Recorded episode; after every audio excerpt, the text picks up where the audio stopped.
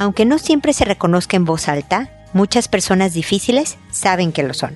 Si te sientes identificado con el título de este episodio, no dejes de escucharlo. Esto es Pregúntale a Mónica.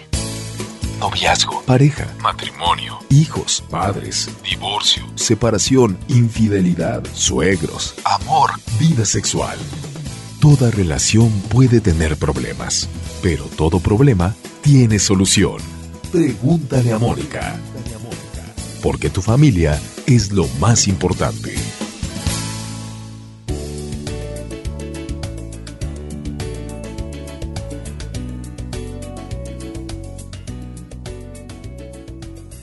Bienvenidos amigos una vez más a Pregúntale a Mónica. Soy Mónica Bulnes de Lara. Como siempre, feliz de encontrarnos en este espacio en donde hablamos de cómo hacernos una vida mejor. Y el tema de hoy se dirige absolutamente hacia ese punto porque la verdad es que todos tenemos nuestro lado oscuro. Todos somos en parte cocodrilo. ¿Recuerdan que les he dicho que tengo una conferencia que se llama Me casé con un cocodrilo? Bueno, todos somos cocodrilos. Hay cocodrilos y cocodrilas. Todos tenemos nuestro lado oscuro y nos ponemos difíciles, espesos, como digo yo, en momentos determinados. Pero también hay personas, y muchas de ellas saben que lo son, que su personalidad en general todos los días son difíciles. Se saben negativos, se saben muy críticos, se saben que para cualquier otra persona no siempre le resulta sencillo interactuar. Y esto es más evidente en la relación de pareja.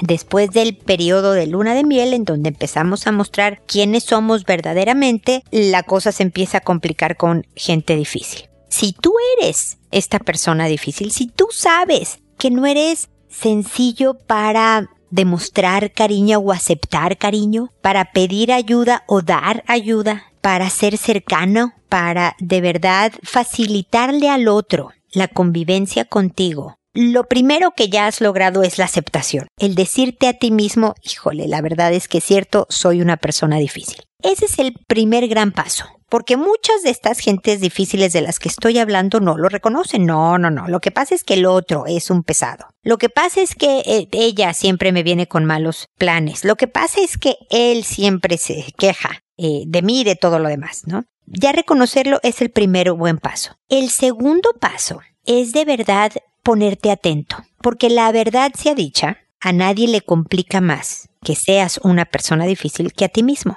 porque te sabes constantemente rechazado, criticado, siendo motivo del agotamiento de los demás, especialmente de tu pareja, que es alguien a quien quieres de compañero de vida, de, de socia en este equipo que estás formando. Entonces, sí es importante el empezar a tomar nota de, de qué se quejan. A ver, ¿cuál es lo principal que me dicen? Que en cuanto me llegan con un plan, lo primero que digo es no que la forma en que me acerco a una persona primero es corrigiéndola, criticando algo que hizo mal y diciéndole cómo debe de hacerlo? ¿Qué es lo que los otros, especialmente mi pareja, me dice de mí? En son de queja, obviamente, de lo lindo, pues qué bueno que tengas esta otra parte muy linda, pero en plan queja, ¿de qué se quejan de mí? ¿Y cómo puedo concretamente cambiarlo? Concretamente se refiere a que aterrices a una conducta muy clara y ojalá opuesta a lo que normalmente haces.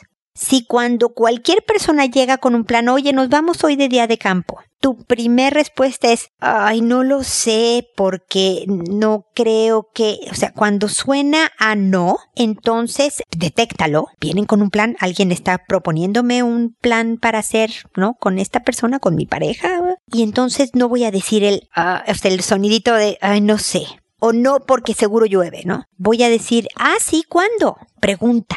Ábrete por lo menos para no decir inmediatamente, claro que sí, por supuesto, y seas que suene falso porque no eres tú, por lo menos empieza a preguntar, ah, ¿día de campo? ¿Cuándo, eh? ¿Cuándo tienes pensado? No, pues mañana. ¿Cómo a qué horas? Y entonces date tiempo preguntando de procesar y decir, tengo que verme positivo. Déjame le facilito al otro o a la otra el que conviva conmigo.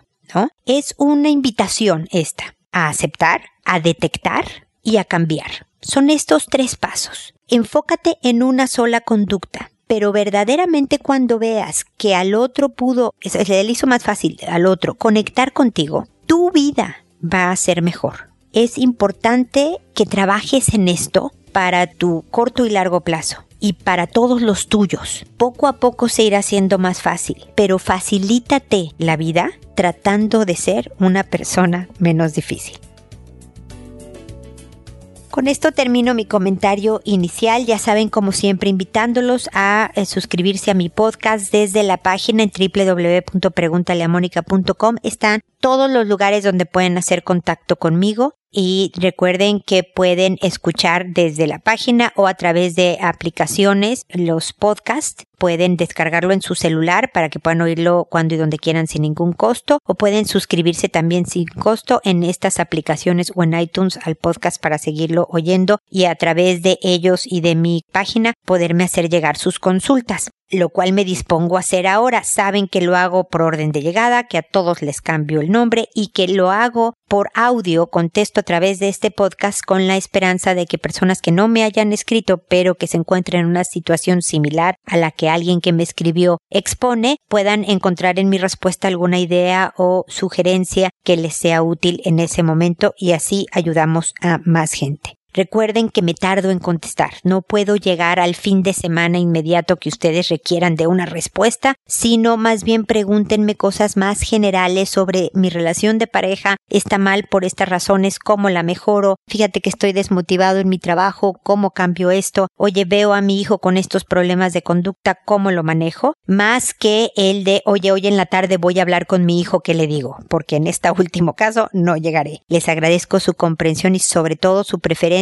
en estos que vamos ya 11 años y medio de trabajo continuo. Muchísimas gracias. Y bueno, sin más rollo, empiezo con Yareli que me dice, hola Moni, ¿qué razón tienes de la ayuda que brindas a muchos al responder en tus episodios y no en correo? Siempre que respondes sobre casos de suegras, yo levanto la oreja y tomo nota. Te he contado que mi suegra suele hablar con indirectas hasta con mi esposo. Por ejemplo, si quiere que mi esposo le llame, ella le escribe un mensaje diciendo Hola, ¿cómo estás? Y en ese momento me dice Voy a hablar con mi mamá para ver qué necesita. Ella nunca pide. Todo queda como que es idea o iniciativa de mi esposo. En fin, así es ella. Cuando sí es directa conmigo es cuando él no está. Por ejemplo, cuando fuimos a su casa y empecé a lavar los platos, me dijo que no, no hiciera algo que ni en mi casa hago, o que soy un antisocial porque ya me siento local del país en el que vivimos, etc. Yo siempre me he quedado callada porque tenía la idea de que mi esposo es el que debe hablar con ella. Pero después de decirle todo esto y más, mi esposo dijo, tú eres adulto y tú, con respeto, te debes de defender. Mi hijo tiene muchos juguetes, entre ellos una cocina y una carreola que ama. Cada que vamos al zoológico, se va con su carreola por todos lados, feliz. El fin de semana pasado la señora dijo que a mí me encantan los juguetes de niña y que por eso le compro esas cosas a mi hijo. De momento yo quería patearla, pero me acordé de ti y dije, respira, camina y piensa. Y luego regresé y hablé con ella, pero mi esposo estaba presente para que luego ella no inventara que la ofendí. Le dije, señora, con respecto a lo que acaba de decir de los juguetes, nosotros queremos enseñarle al pequeño que él puede jugar con lo que él quiera. Los juguetes no tienen una relación con su sexo. La señora se puso roja y empezó a tartamudear y al final dijo, oh, yo no quise ofender. Y le contesté, yo sé,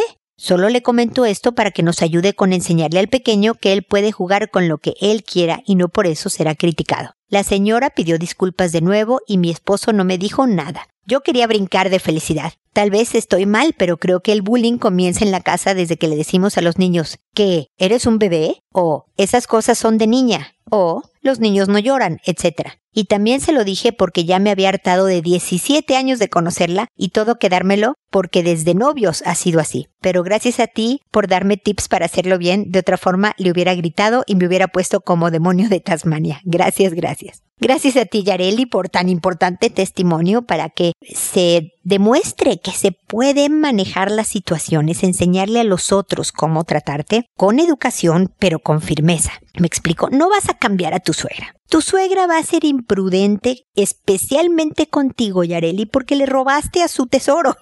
Estás casada con su hijo y no habrá mujer que le llegue a, los talones del hijo, ¿no? Entonces, tú, lo bueno es que no es personal, ¿no? Te, te vas, ibas a ser tú criticada o cualquier otra mujer criticada. Ahora, ojo, pon atención porque yo sé que tú tienes un hijo, me lo estás diciendo en tu correo, un varón, y este hombre algún día pues tendrá a su novia, a su pareja, ¿no? Y podrás sentirte igual, como quitándote, que te están quitando parte de tu territorio, ¿no? Así que aprende un poco de la suegra que quieres ser Aprovecha las cosas positivas de tu suegra para aprender esas partes que te gustan tanto, a lo mejor esa complicidad tan divertida, por ejemplo, que tienen madre e hijo al decirle, hola hijo, ¿cómo estás? Y que el hijo inmediatamente le habla y la atiende, que es una, una muestra enorme de cariño de parte de tu marido. Y déjame decirte que habla bien de él como hombre, el que sea un buen hijo también. Entonces, eh, ver lo positivo y aprende de lo negativo. Y te felicito por no patear a la señora, por mantenerte ecuánime y haber manejado toda esta situación de la mejor manera. Muchísimas felicidades por eso y espero que sigamos en contacto.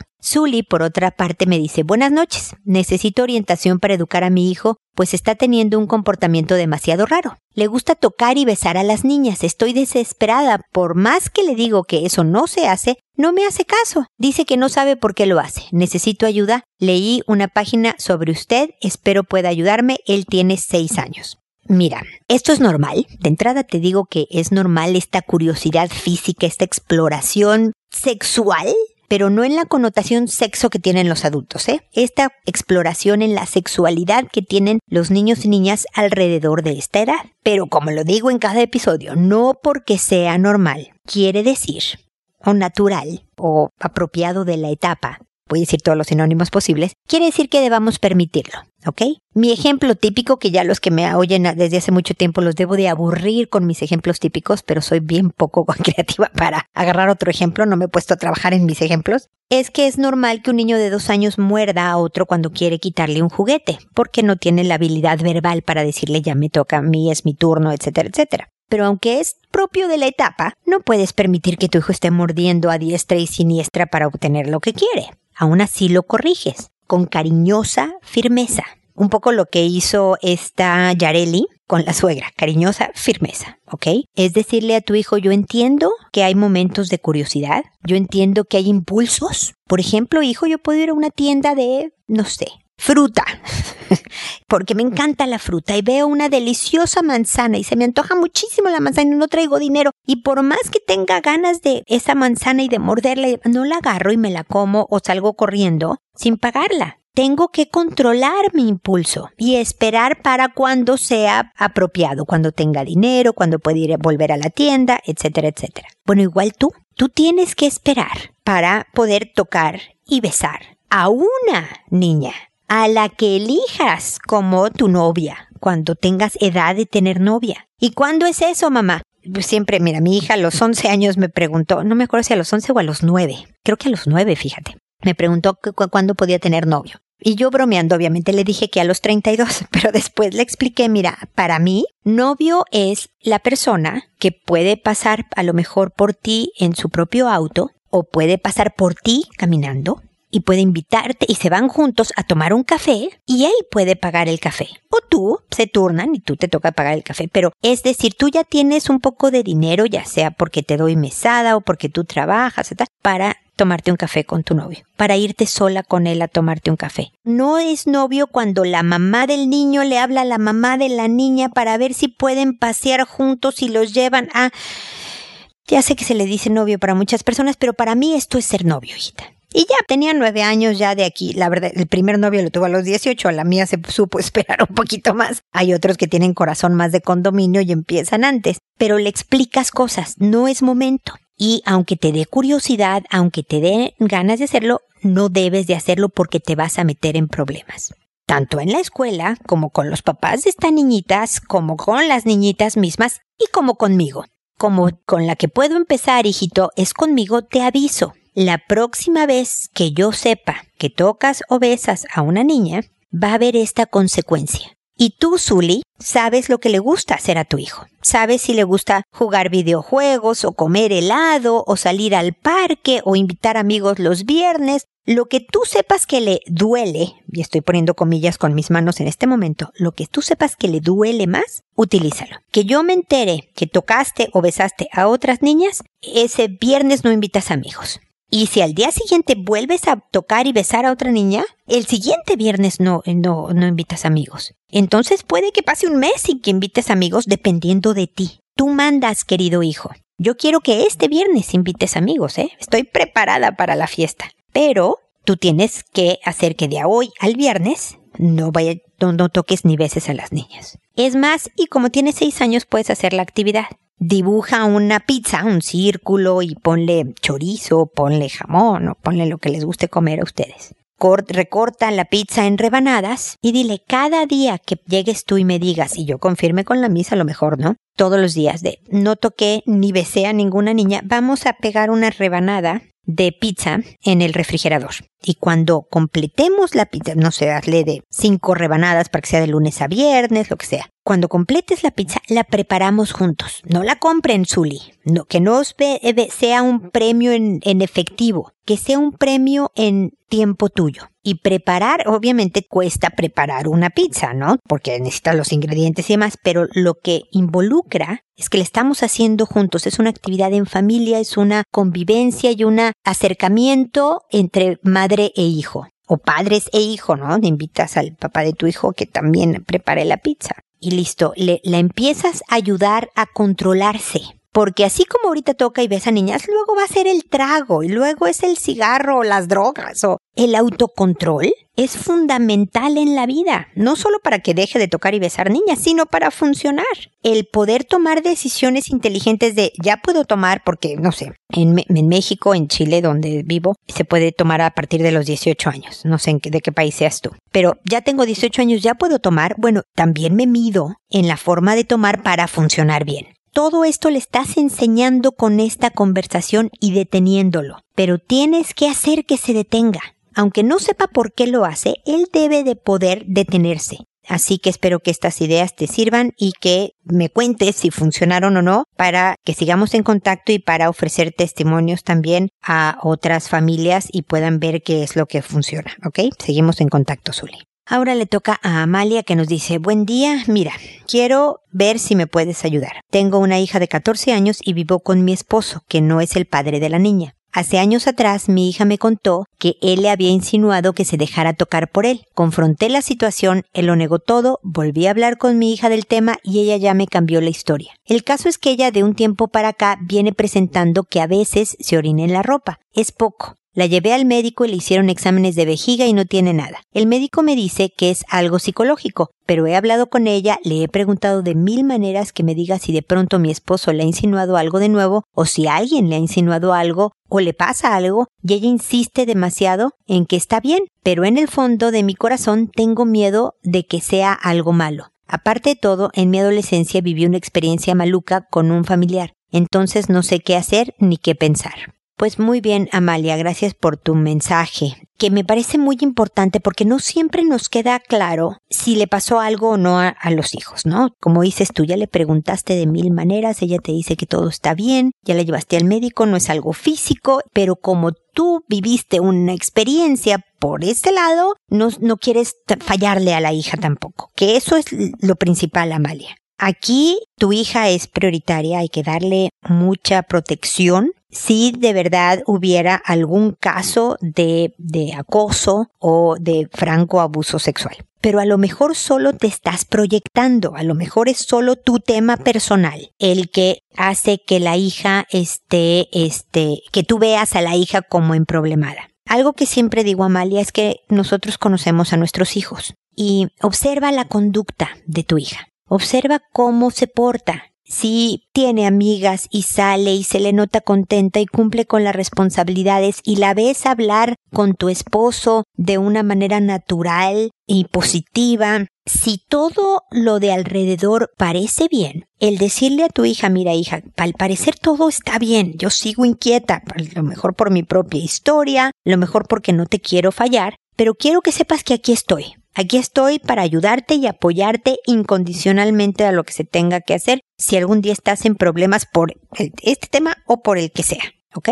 Y listo, dejar y pensar que es más tu proyección, un tema tuyo, que lo de tu hija. Si cualquier indicio, si la ves tristona, si la ves que efectivamente esto de que se orina sin control es en determinados momentos del día o en determinadas situaciones. Si algo sospechoso hay, entonces Amalia tu obligación sí es ir a investigar. Y lo que te sugiero es que vayan juntas con una psicóloga. Y dile a tu hija, porque a los 14 años se ponen así de que no, mamá, no estoy loca y ya sabes. Hija, quiero saber si soy yo. A lo mejor soy yo. Échate la culpa, Amalia. A lo mejor soy yo la del problema, hija. A lo mejor lo tuyo es algo de ansiedad, el hacerte pipí, por ejemplo, que se puede aprender a manejar, hija, para que no pases vergüenzas o incomodidades. A lo mejor no es tema, pero vamos con un especialista a que nos oriente y nos diga. Y van juntas, Amalia, y a lo mejor en esta terapia familiar encuentran la razón emocional de la cuestión de la orina de tu hija a lo mejor no encuentran nada, los dan de alta y siguen adelante, me explico, pero va a depender de tu diagnóstico, de qué indicios en la conducta de tu hija sí te dan motivo de preocupación y de acción o si no hay nada y que realmente tú tienes que trabajar en, en esto de que a ti te pasó algo, pero, pero a tu hija no. ¿Ok? Entonces esto es, es importante y ojalá no sea nada serio y que pronto pase y demás, ¿no? Si necesitas más apoyo, acompañamiento o alguna otra duda, por favor vuelve a escribirme que con todo gusto te responderé. Luego está Belinda que me dice buenas tardes. Buscando orientación llegué a encontrarte y me alegra saber que puede haber ayuda a través de este medio. Tengo un niño de dos años, ocho meses y está yendo al centro de estimulación. Los primeros días iba feliz. Luego ya no sé. Iba triste, pero no lloraba. Así ha pasado casi un mes y ya va más tranquilo. Al inicio no había quejas de la Miss. Luego me dijo que mi niño no se mantenía sentado al comer. Se corrigió eso. Y luego que mi niño pegaba. Opté por decir a mi niño que no se pega. A los amigos hay que hacerles cariños. El otro día la profesora me dijo que mi niño cae molesto al tocar los rostros de los niños dando caricias y que los niños lo empujan y se alejan. En verdad, ahora sí no sé qué hacer. ¿Cómo ayudo a mi niño? Está viniendo arañado y eso me apena. No, sí, Belinda, te entiendo. Primero que porque pega, luego que porque es cariñoso, que si corre, que sí. O sea, tu hijo se está portando como un niño de dos años ocho meses. Este es un niño normal, tu hijo no tiene problema. Pero cuando se va a ambientes estructurados, como es este centro de estimulación, para ahorrarse, digamos, un poco de problemas, las mises pues sí tratan de hablar con los papás para no provocar más situaciones en, en, el salón de clases, ¿no? Porque obviamente que si el niño no se mantiene sentado para comer, es un problema porque la Miss tiene que andarlo persiguiendo mientras trata de controlar a los demás. Entonces, lo acusa contigo para que lo corrijas y entonces ella pueda facilitarse su trabajo. Es lógico, pero lo que tu hijo hace es normal. No mantenerse sentado, pegar, dar de besos, todo esto es normal. La verdad es que tu hijo va a ir aprendiendo poco a poco las reglas sociales en los centros de estimulación en los jardines infantiles, en las escuelas, los mismos niños se encargan de aprender las reglas del juego. Así como tu hijo es cariñoso, estoy segura de que hay otro par que por ahí también quiere dar besos y abrazos. Y como todos son bien bruscos y toscos, pues empujan, arañan y demás. Tú misma me decías que tu hijo pegaba, entonces a lo mejor llegaba otro niño a su casa con un golpe de tu hijo porque está, están aprendiendo la ley de la selva un poco, ¿no? Tú dedícate a jugar con él, a enseñarle esto está bien y esto no está bien, que lo demás se irá acomodando por sí solo. A menos que de verdad esté viniendo seriamente lastimado, entonces es a ti a la que te toca regresar al centro de estimulación y decirle, oiga, Miss, usted se quejó conmigo. Bueno, yo tengo esta queja. ¿Cómo es que mi hijo está llegando arañado? Es que él es cariñoso. Pues mira, primero que porque pegaba, luego que por caricias, pero no se debe de permitir que un niño le pegue a otro, sobre todo después de mostrar cariño. Así que ahí les encargo, Miss, que no, mi hijo no sea maltratado. Que también te vean firme en cuanto a las peticiones de, eh, de lo que debe de ser el trato para tu hijo. ¿Ok, Belinda? Eh, espero que esto te sirva y que sigamos en contacto. Ahora es Colin que nos dice, hola querida Mónica Bulnes de Lara. Llevo años escuchando tus consejos que me han ayudado en mis relaciones interpersonales y familiares. En esta ocasión te escribo para una duda un tanto grande. Estoy casado desde hace cinco años. Tengo una hermosa bebé de tres años, aunque sus tías digan que ya no es una bebé. Mi esposa y yo vivimos con mi madre desde hace tres años. Soy un padre muy feliz, pues ahora tengo una compañera para jugar y hacer travesuras, que es mi hija. Pero este no es el tema. Mi consulta se enfoca al hecho de que mi pequeñita casi no quiere comer. Es muy complicado hacer que termine todo lo que tenga en el plato. A veces logro que coma amenazándola con que le pegaré con una pequeña palita de madera que tenemos para estos cometidos. En otras ocasiones la siento en mis piernas y le doy de comer en la boca. Y en otras más le digo que si no come no recibirá tal o cual cosa, o tal juguete, o no iremos al parque y otras cosas por el estilo. Lo curioso es que cuando ella y mi esposa están en la casa de mis suegros, mi hija come muy bien. Igualmente cuando se van de viaje come muy bien, pero siempre es con mis suegros. Mientras que si es en la casa de mi madre, de mis abuelos o en la calle, come muy poco y al final del día tiene hambre, aunque ella no lo diga. Esto lo sabemos porque se empieza a chupar la lengüita, que es indicativo de apetito para mi hija, puesto que desde recién nacida lo hace. Mi pregunta es, ¿cómo puedo hacer para que mi niña coma más y no exista un riesgo de falta de nutrientes cuando llegue a la adolescencia? Otro punto importante es que mi esposa es delgada, igual que su familia, y por el lado de mi familia los tíos paternos son delgados, mientras que los maternos son más rollizos. Cabe destacar que mi hija siempre tiene energía y juega y brinca y es curiosa como todos los niños. Es bastante delgada e igualmente salta para su edad, pues mide ya 105 centímetros y pesa aproximadamente 15 kilogramos. Espero que con estos datos puedas darme una respuesta más certera a mi caso. Por tu atención y esperando una pronta respuesta, gracias. Postdata. Esto es más curiosidad que otra cosa, puesto que no tiene que ver con tu profesión, pero he intentado bajar tus primeros podcasts de cuando se alojaban en frecuencia cero. ¿Sabes en dónde los puedo encontrar? ¿Y me podrías decir qué le pasó a frecuencia cero? Que igualmente los podcasts de testigos del crimen ya no están disponibles. De nuevo, gracias.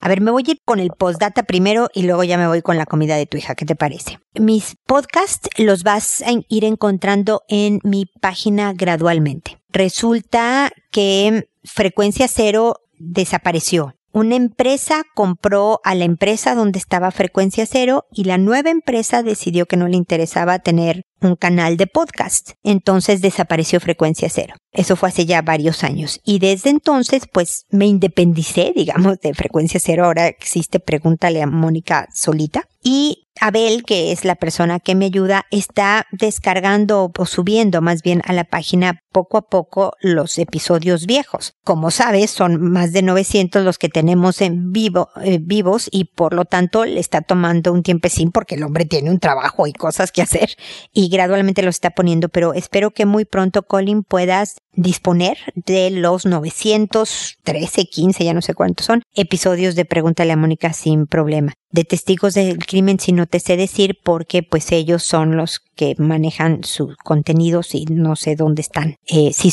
en cuanto sepa, también te lo anunciaré para que puedas localizarlos. Ahora, los hijos son muy sabios. No son nada tontos, no se mueren de hambre, Colin. Lo que sí hacen es amañarse fácilmente y fíjate que saben perfectamente con quién amañarse y de qué manera. Como cuando sea más grande tu hija vas a ver a quién pedirle qué permiso, si a ti, a tu esposa, mejor a la abuela, para salirse con la suya. Todo esto es parte de las mañas de que, que corresponde a los hijos tener. Mi sugerencia es que sirvas platos para tu hija con poquita comida se lo pongas enfrente y tú sí come con así es, o sea, tengan horarios muy fijos y traten de comer con ella. No sé, es la hora de la comida a mediodía. Se sientan todos los que comen en esa mesa, cada quien con su plato, y no le ponen atención a lo que ella está comiendo. No le dices, oye, te faltó el elote, oye, tres cucharadas más, y ya termina, oye, no vas a tener postre. La comida no es tema, Colin que a partir de hoy la alimentación no sea un tema, porque lo que se ha vuelto es una lucha de poder. Se ha vuelto la alimentación, la comida, en el foco de atención y donde la niña está ejercitando su autonomía. Entonces, para tenerla controlada, tú te la sientas en las piernas o la amenazas con una pala de madera que me parece un poco violento de todas maneras. No debe de ser tema. Si no come, no comió, Colin. Créeme que a la siguiente comida, que espero que sea un snack, ¿no? Un tentempié entre comidas, lo va a comer con mucho gusto. Trata de que sea eso sí algo nutritivo, un yogurt, una barrita de cereal, cositas que coman los niños de 5 años. Y le vas enseñando poco a poco que hay una hora de comida, que todos se sientan, que se comen lo que se comen en el plato y si dejan el plato, no pasa nada. Yo sé que a nosotros, no, bueno, tú eres mucho más joven que yo, seguramente. A mí me enseñaron que lo que te servíste lo tenías que acabar y así estuviera frío tres horas después, tú no te paras de la mesa hasta que te comas este plato, ¿no? Ahora se ha visto que eso provoca más eh, malos hábitos alimenticios que buenos. Sírvele poquito, lo que tú sepas que más o menos se va a comer, variado, y olvídate de decirle nada.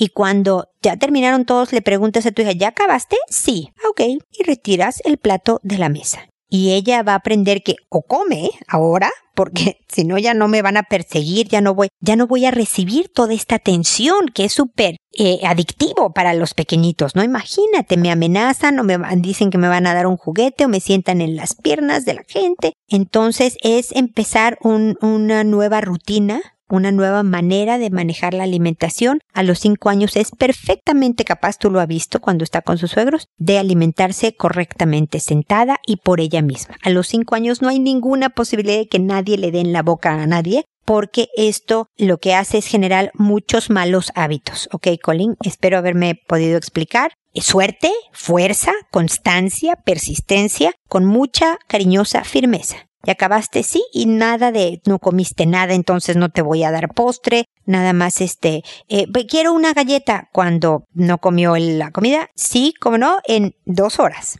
¿no? De tal manera que vea que las comidas se hacen con un horario específico. Y aguántate el berrinche que te va a hacer en lo que aprende que debe de ordenar sus rutinas y debe de comer como una niñita grande, que es a los cinco años tu bebé. ¿Ok? Seguimos en contacto, Cole. Y finalmente está Dasha, que me dice, hola Mónica, tengo una gran duda. Tengo un niño de casi cinco años y dos niñas de tres años y siete meses. Encontré a mi hijo en el baño con mi hija, los dos estaban con los pantalones abajo. Él estaba intentando que su pene tocara su vagina. No sé si solo fue una curiosidad o si algo no está bien. ¿Qué hago? Ya le pregunté si alguien le ha hecho algo y él dice que no. Me pidió disculpas. Yo me siento muy mal porque yo sufrí abuso sexual. Me da mucho miedo que a él le estén haciendo algo y no me quiera decir. Por favor, díganme qué puedo hacer. Mira, Dasha, ya he contestado en este episodio alguna consulta que puede haberte sido útil la información que di, sobre todo esta parte de proyectar tus miedos por lo que a ti te pasó y que tal vez si es algo muy intenso, esta ansiedad que te provoca el pensar que le puede pasar algo a tus hijos por lo que tú sufriste, a lo mejor sea algo que requiera de por un tiempo corto atención psicológica para que aprendas a manejar esta situación porque la ansiedad que le transmites a tus hijos puede que no sea muy positiva. Depende de cómo te comportes con el tema porque tengo la impresión que al preguntarle a tu hijo si alguien le estaba haciendo algo, así pudo haber sido muy de una manera muy ansiosa que el niño detectara me voy a meter en problemas si digo cualquier cosa. Esto suena a que me van a regañar a mí, entonces no hablo, ¿ok? Posiblemente vio algo, vio un programa de televisión, un video, yo no sé si tiene acceso a celular, a tablet, con internet, que en un descuido haya visto algo inapropiado, no necesariamente le están haciendo algo. ¿no? O ustedes, tú y tu marido estaban viendo la tele y pasó por ahí tu hijo y vio una escena de sexo muy explícita, no lo sé. No necesariamente quiere decir que está siendo abusado, pero esto sí es una conducta de adultos y por lo tanto hay que estar vigilantes. Y si tú no te sientes capaz de casualmente, y yo sé que es entre comillas y es mucho pedir, hablar de este tema con tu hijo de cinco años para ver si confiesa, y estoy poniendo entre comillas, ¿no? ¿Qué fue lo que pasó? ¿Cómo fue que se enteró de esta posición sexual? A lo mejor encárgale a tu esposo. A lo mejor vean otra manera de que surja el tema. Lo que sí tiene que ser claro es, y ya se disculpó contigo porque sabe que algo obviamente sí estuvo mal porque esto es una conducta de adultos. Es una conducta que se hace con la pareja con la cual estás comprometido a formar una familia, a mantenerte con ella, es decir, una pareja formada, y además no se hace con familiares, ¿no? O sea, debe de, quedar bien claro que esas tres cosas, porque también puede decir, ah, bueno, con mi hermana no, pero sí puedo con, no, la vecina. Entonces tiene que quedar bien claro que no es con familiares, que no es en esta, en, en esta época, que no es una cuestión de niños, es una cuestión de adultos, y que ocurre cuando las circunstancias son las adecuadas, no nada más porque hoy amaneció el cielo azul, sino que es con una pareja con la cual pues te estás comprometiendo a estar juntos, ¿no? Así que esta conversación es necesaria tenerla independientemente de las circunstancias que ocurrió por el que tu hijo supo de esta posición. Número uno.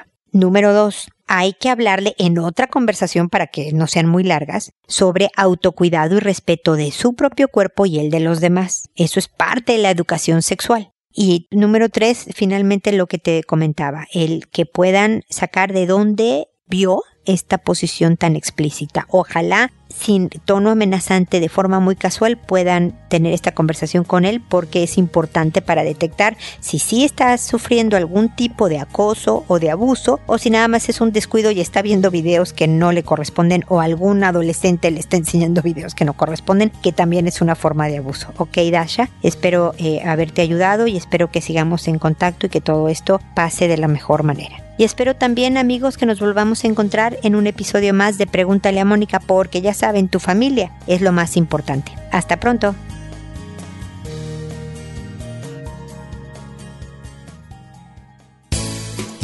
¿Problemas en tus relaciones? No te preocupes, manda tu caso, juntos encontraremos la solución. www.preguntaleamónica.com Recuerda que tu familia es lo más importante.